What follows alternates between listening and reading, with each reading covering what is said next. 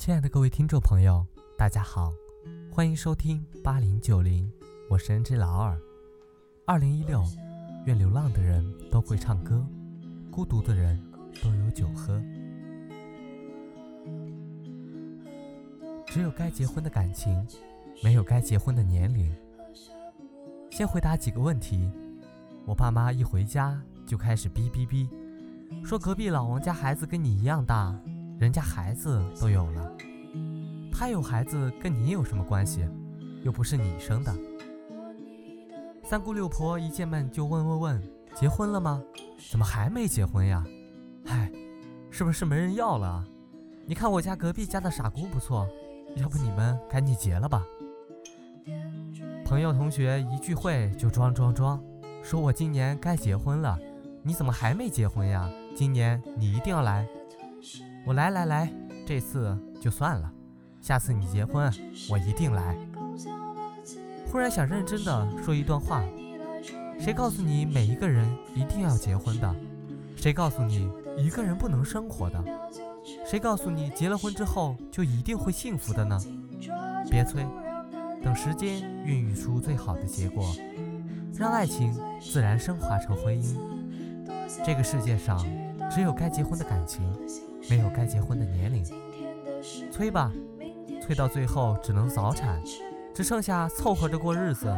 何况婚姻本来就是两个人的事情，来个别人不停的催你们快结婚吧，本身就很奇怪。有人反驳我说：“你不能这么说，父母怎么能算别人？”那我问你，你以后会带你女朋友跟你妈生活一辈子吗？对呀，我觉得没什么不好。如果上面是我朋友回答的话，我就送你一句话：赶紧给我滚！我身边几乎都是八零九零后，我们的父母大概都是五零后、六零后。他们那个时候，自然灾害、经济不发达、政治变动，别说结婚了，肚子都填不饱。那一代人的价值观很简单，填饱肚子就够了。他们最底层的价值观就是一句话。这东西能不能当饭吃？这玩意儿稳不稳定啊？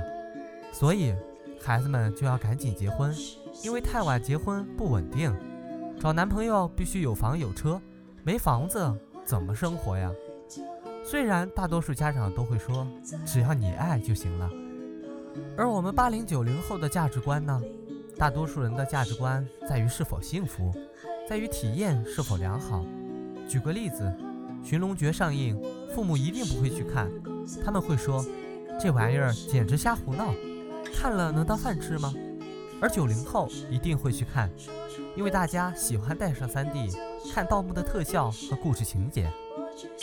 讲到这里，你一定已经知道催婚的问题根源了。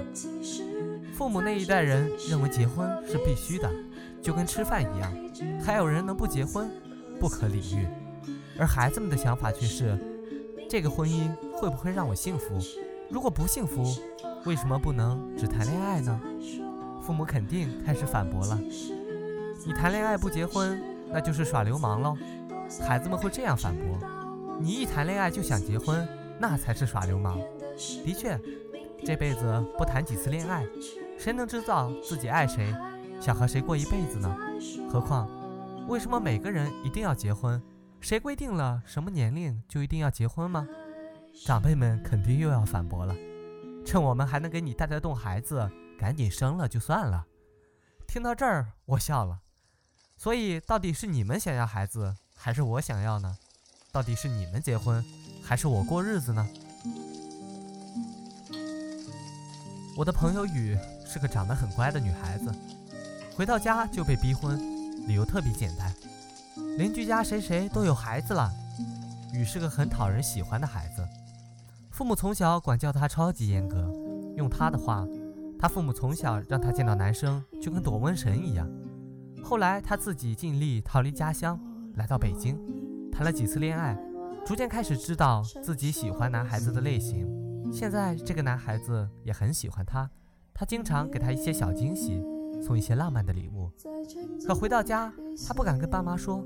爸妈以为二十五岁了还单着，实在太令人毛骨悚然了。于是爸妈开始趁着过年七天乐，天天介绍男朋友让他来乐开花。后来他万分无奈，交代了北京那个男孩子，那还得了？爸妈赶紧打听着，恨不得在网上搜全部这个男生的信息，做成表格，弄成 PPT，然后开一个会。后来打听到这个男生条件还不错，结果逼婚开始了。我直接说结果吧，两个人很快见了家长，然后很快结婚了。结婚一年，两个人就离婚了。鱼告诉我，如果多了解一些，可能就不会这么鲁莽结婚了。他继续说，结婚后那些浪漫全都没了，变成了柴米油盐酱醋茶。他压力大，变得也快。我们吵架不断，最后分手了。我们父母那一辈人基本上都是互相介绍，他们是先结婚后恋爱。可现在呢，我们有了好的条件，有了选择的资本，可以先谈恋爱了。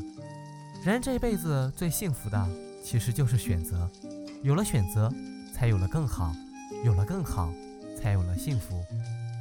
生活不是柴米油盐，还有爱恨甜咸。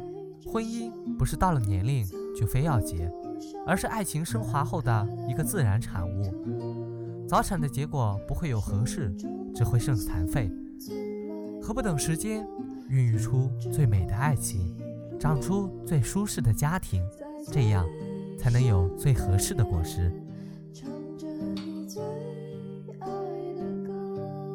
非常感谢大家的收听，如果你喜欢我的节目。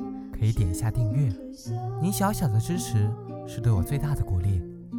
这里是八零九零，我是 N J 老二，下期节目我们再见。